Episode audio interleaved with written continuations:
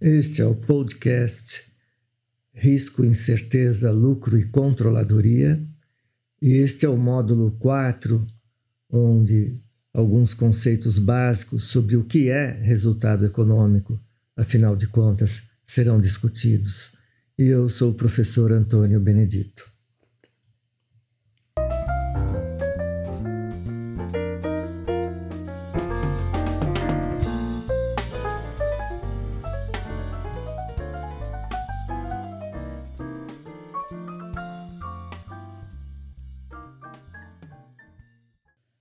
Então, a gente pode, para iniciar esse nosso entendimento, partir do conceito de que qualquer organização pode ser vista como um sistema aberto, um sistema que efetua trocas com o contexto onde está inserido, com o seu ambiente.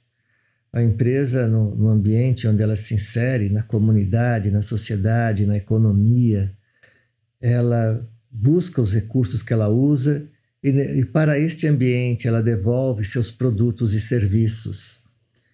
De início, a gente pode imaginar a empresa, uma organização, seja ela uma empresa, seja ela um, uma atividade pública, seja ela uma atividade não governamental. A gente pode entender então a organização, que no fundo é uma organização, sempre uma organização econômica, porque as suas ações têm impactos econômicos,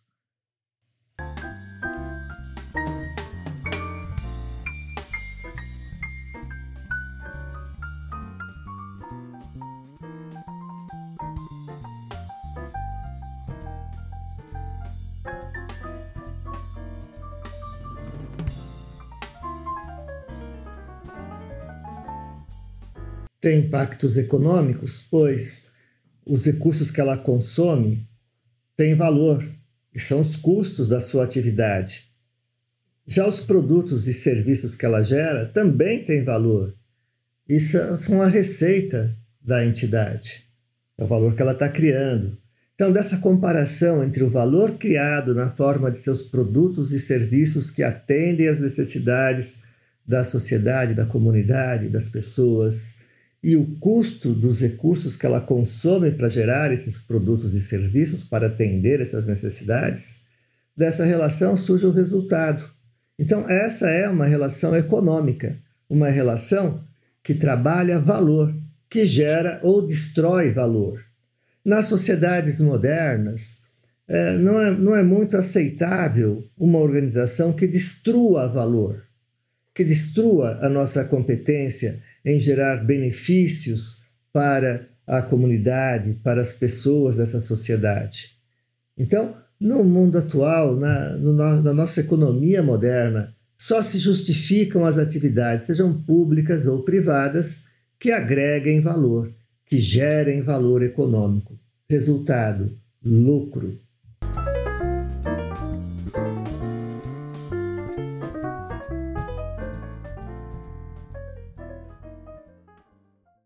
Esse é, um, é o contexto onde a empresa atua, onde é exigido dela uma grande capacidade de aprendizado e modificação, uma grande flexibilidade.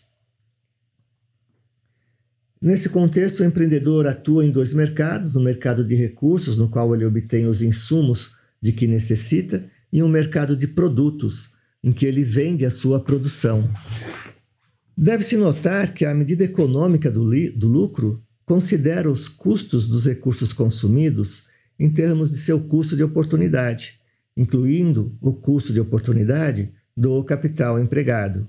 Um aspecto de interesse é o de que, com o lucro econômico sendo medido considerando os recursos consumidos pelos seus valores de mercado, a tendência seria que, num mercado competitivo, uh, seriam obtidos margens cada vez menores, com todos os fatores de produção sendo corretamente remunerados e usado no, na sua eficiência ótima né, pelos agentes econômicos do mercado. Então, o capital seria direcionado sempre para o seu melhor uso, né? sempre para o seu melhor uso. E a competição cada vez maior, né? chegaria o momento em que apenas se conseguiria para o capital o seu custo de oportunidade. O fornecedor do recurso remunera todos eles pelo valor de mercado. um proxy do custo de oportunidade. E cobra também o custo de oportunidade do capital empregado, ponderado pelo risco.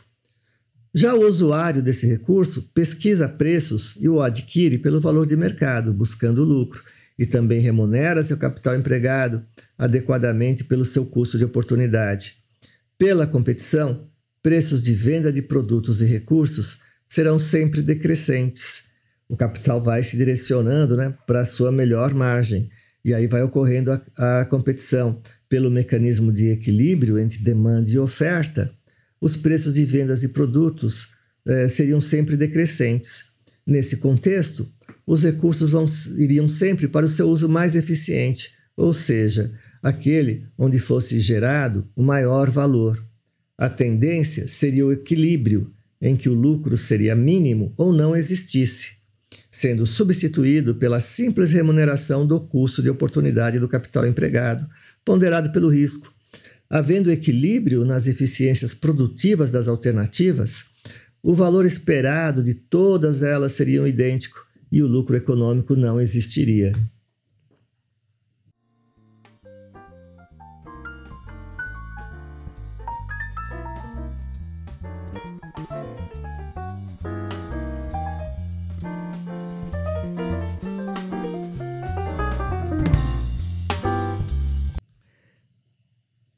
Então, nesse momento, a gente começa a ter condições de falar de resultado econômico. A gente sabe que existe o lucro econômico, a gente tem exemplos de empresas trilionárias que agregam valor cotidianamente, têm lucros fabulosos. A gente pode falar aqui no Brasil dos bancos, do sistema financeiro. A gente pode falar desses gigantes de tecnologia que mudaram o mundo, né? Mas a gente pode falar da Google, a gente pode falar da Apple, a gente pode falar da Microsoft empresas que mudaram né, o modo de vida, é, agregando valor, usando o conhecimento pra, para agregar valor.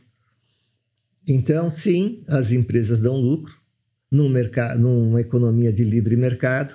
Essas são empresas de classe mundial, o mercado delas é o mundo, né? o mercado da Google, o mercado da Apple, o mercado da Microsoft, o mercado de uma Toyota, de uma Honda, Samsung, o mercado dessas empresas é o mundo.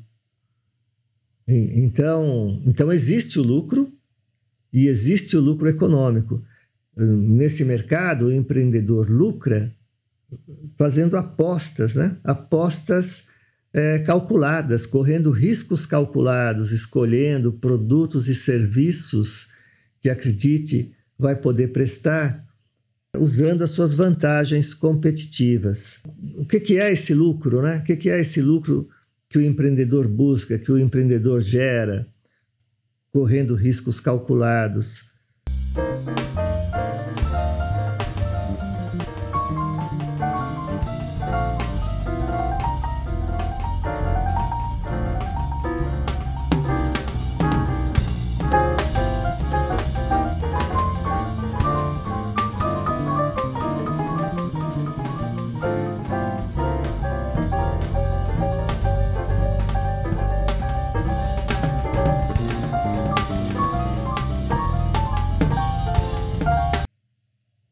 Essa definição de lucro exige que a gente tenha também presente a definição de capital. O lucro seria uma variação nesse capital. Então, nos termos do economista Irving Fisher, um economista americano do século passado, capital é um estoque de riqueza no instante do tempo. O lucro é um fluxo de serviços através do tempo. É, mas a gente já tem uma ideia de que, é, que lucro é um fluxo, o lucro está se desenvolvendo no tempo e o capital é um estoque de riqueza, né? é uma riqueza possuída. Então, o lucro é alguma coisa que vai fazer variar essa riqueza. Quando esses termos estão relacionados à empresa de negócio, eles tomam um sentido levemente diferente. O, o propósito da empresa de negócio é proporcionar um fluxo de riquezas para benefício dos seus proprietários.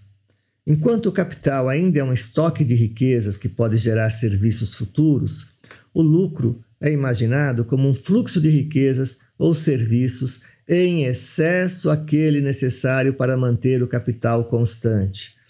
É a história do pomar e das frutas, não é? quer dizer, aquela metáfora na qual o pomar, o pomar seria o capital. O pomar tem as árvores frutíferas, um pomar de maçãs, é um, tem lá um conjunto de macieiras, e esse pomar seria o capital. As maçãs, as maçãs seriam então o lucro, seriam a renda. Então, é, a suposição é que as pessoas podem comer as maçãs e que elas continuariam mantendo o mesmo potencial de gerar maçãs para o ano que vem, mantendo o seu capital. A maçã seria o fluxo de riqueza que beneficiaria o proprietário do pomar. O capital é esse esse estoque de riquezas, o lucro é esse fluxo de riquezas. Agora, isso traz para a gente um, um, problema que é o, o, deu muita discussão, dá muita discussão isso, né? Porque assim, o lucro é a variação então positiva da, naquele estoque de riquezas, né?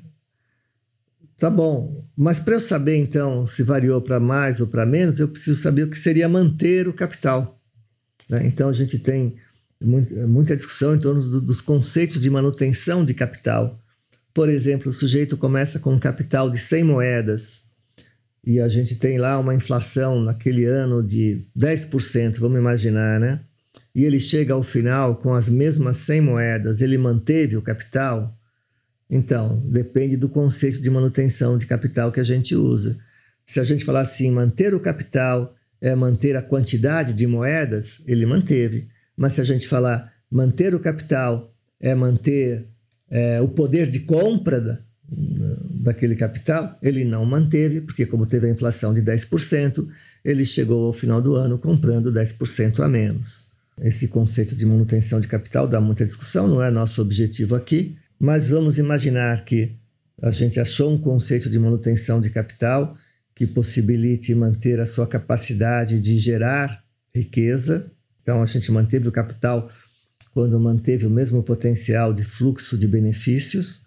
O lucro seria a variação positiva nesse capital. Esse lucro, para nós, é o resultado econômico. A partir dessa, dessa noção, então, dessa definição, né, que lucro é esse incremento no capital, no valor do capital, derivamos a definição do lucro da empresa como a quantia máxima que a firma pode distribuir como dividendos e ainda esperar estar tão bem no final do período quanto estava no começo. Estar tão bem é ter mantido o capital, né? ter mantido o poder de compra, potencial de benefícios. O lucro do negócio é a quantia pelo qual seu patrimônio líquido aumentou durante o período, com os devidos ajustes sendo feitos para qualquer no novo aporte de capital por seus donos ou para qualquer distribuição feita pela empresa para os seus proprietários então, para medir esse lucro, a gente vai pegar o patrimônio líquido inicial e esse patrimônio líquido inicial a gente compararia com o patrimônio líquido final medido. A diferença seria o lucro. Então, olha só, isso está trazendo aí o problema que é qual é esse patrimônio líquido inicial medido corretamente, qual é esse patrimônio líquido final medido corretamente. Isso exige uma mensuração, é, uma medida correta né, dos ativos e dos passivos dos ativos pelo seu potencial de benefícios futuros, né?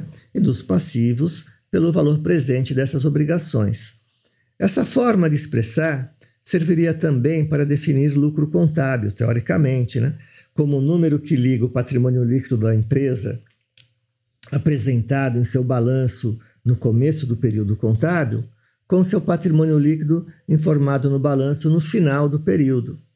Agora, essa semelhança ela é muito mais verbal do que de fato, muito mais verbal do que real.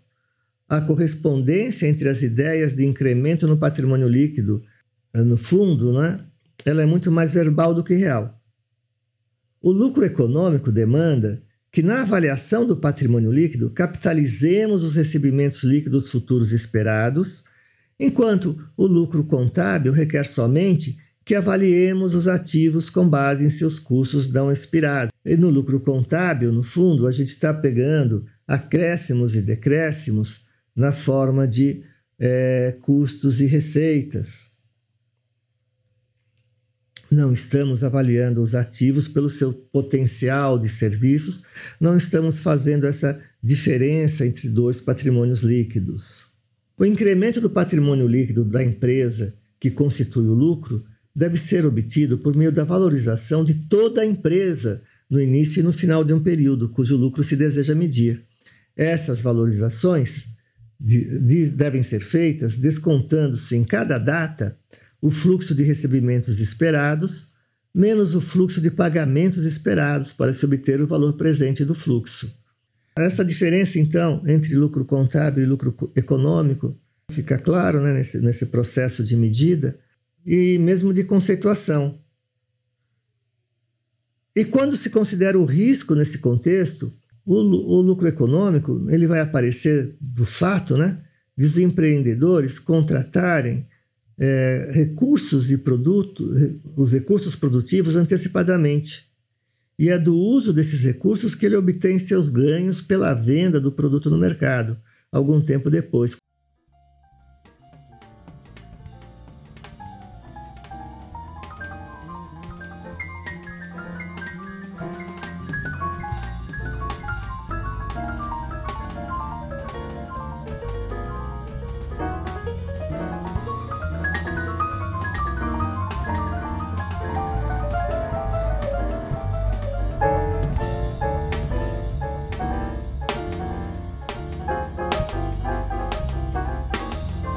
A ideia seria de que, apesar de ser possível, momentaneamente e às custas do bem-estar de parte das pessoas de uma comunidade, às vezes mesmo da maior parte, a obtenção de ganhos econômicos com práticas antiéticas, mesquinhas e mesmo ilegais não se sustentaria no longo prazo.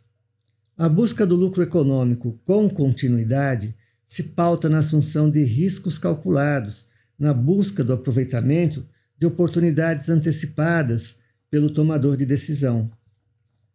Apesar de ser possível por algum tempo a obtenção de ganhos esmagando fornecedores, usando de propaganda enganosa e descumprindo leis, o lucro econômico pressupõe a sobrevivência da cadeia econômica na qual a empresa se insere.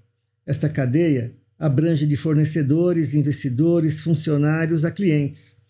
E a sobrevivência no longo prazo da empresa depende da sobrevivência desse conjunto de agentes econômicos. É, no contexto da sustentabilidade econômica, ambiental e social, o lucro obtido de forma predatória não seria sustentável no longo prazo, pois a sociedade não lhe validaria produtos e serviços, aceitando consumi-los. Todos os elos desta cadeia econômica precisam prosperar. Algumas empresas já passaram por problemas sérios por perderem em algum momento a validação da sociedade para as suas ações, como a Nike, a Odebrecht, a Revlon, por exemplo, que tiveram em algum momento denúncias de desempenhos insustentáveis, como uso de trabalho escravo infantil, corrupção ou maus tratos a animais, e necessitaram realizar grandes esforços para se recuperar. Nas modernas organizações, o lucro surge desse valor que as entidades econômicas geram ao identificar necessidades e propor produtos ou serviços que as satisfaçam, explorando suas vantagens competitivas para tanto. Neste sentido, o conceito de lucro econômico se relaciona com a ideia de criar valor. As organizações criam valor, reunindo e organizando recursos com o objetivo de gerar produtos e serviços que atendam necessidades. Esses recursos têm valor econômico e os produtos e serviços têm valor econômico.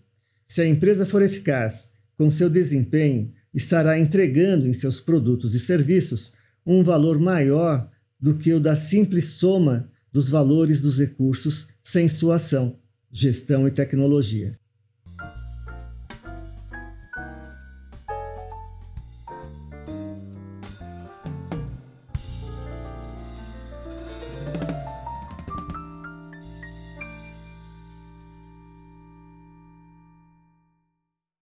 O, o, lucro econômico ele vai vir desse risco calculado do empreendedor enxergar uma oportunidade no futuro, enxergar uma necessidade e se propor a satisfazê-la usando as suas vantagens competitivas. É uma aposta que ele está fazendo, que ele vai conseguir fazer isso lucrativamente. Aí, e, e aí o lucro se mantém. Quer dizer, que é o que a gente vê, né? Essas empresas gigantes, não que elas eh, sejam anjos, é, mas também existe o fato de que elas estão enxergando necessidades e propondo soluções para satisfazê-las explorando vantagens competitivas de conhecimento, de tecnologia, de capital que possuam. O empresário lucra criando hipóteses sobre o sentido e a magnitude das mudanças e tirando proveito delas, adaptando-se.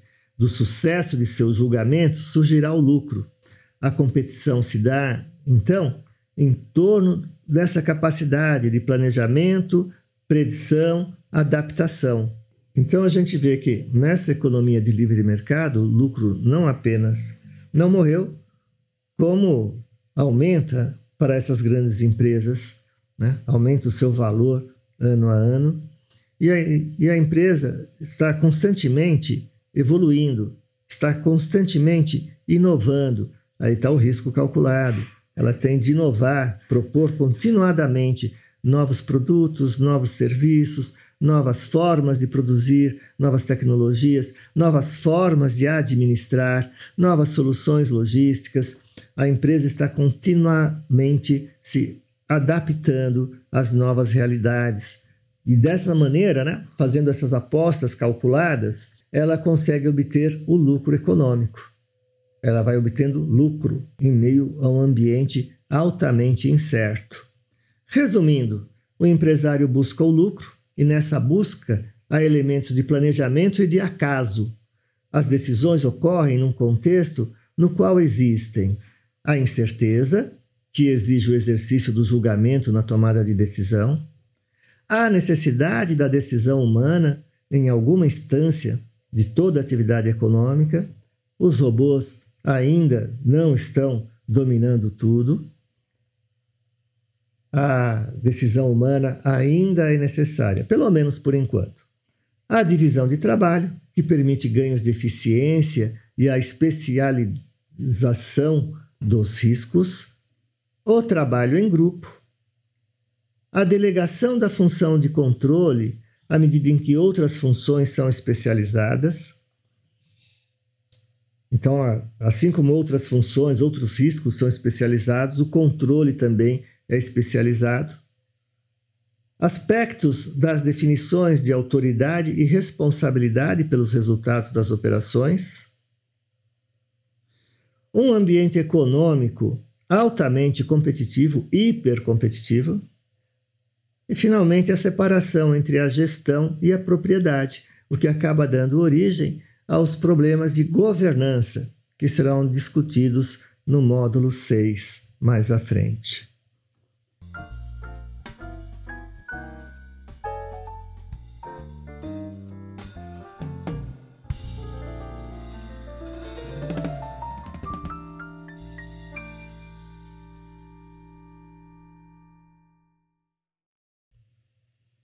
Esse foi o módulo é, Resultado Econômico do podcast Risco, Incerteza, Lucro e Controladoria. E eu sou o professor Antônio Benedito. Correndo riscos calculados.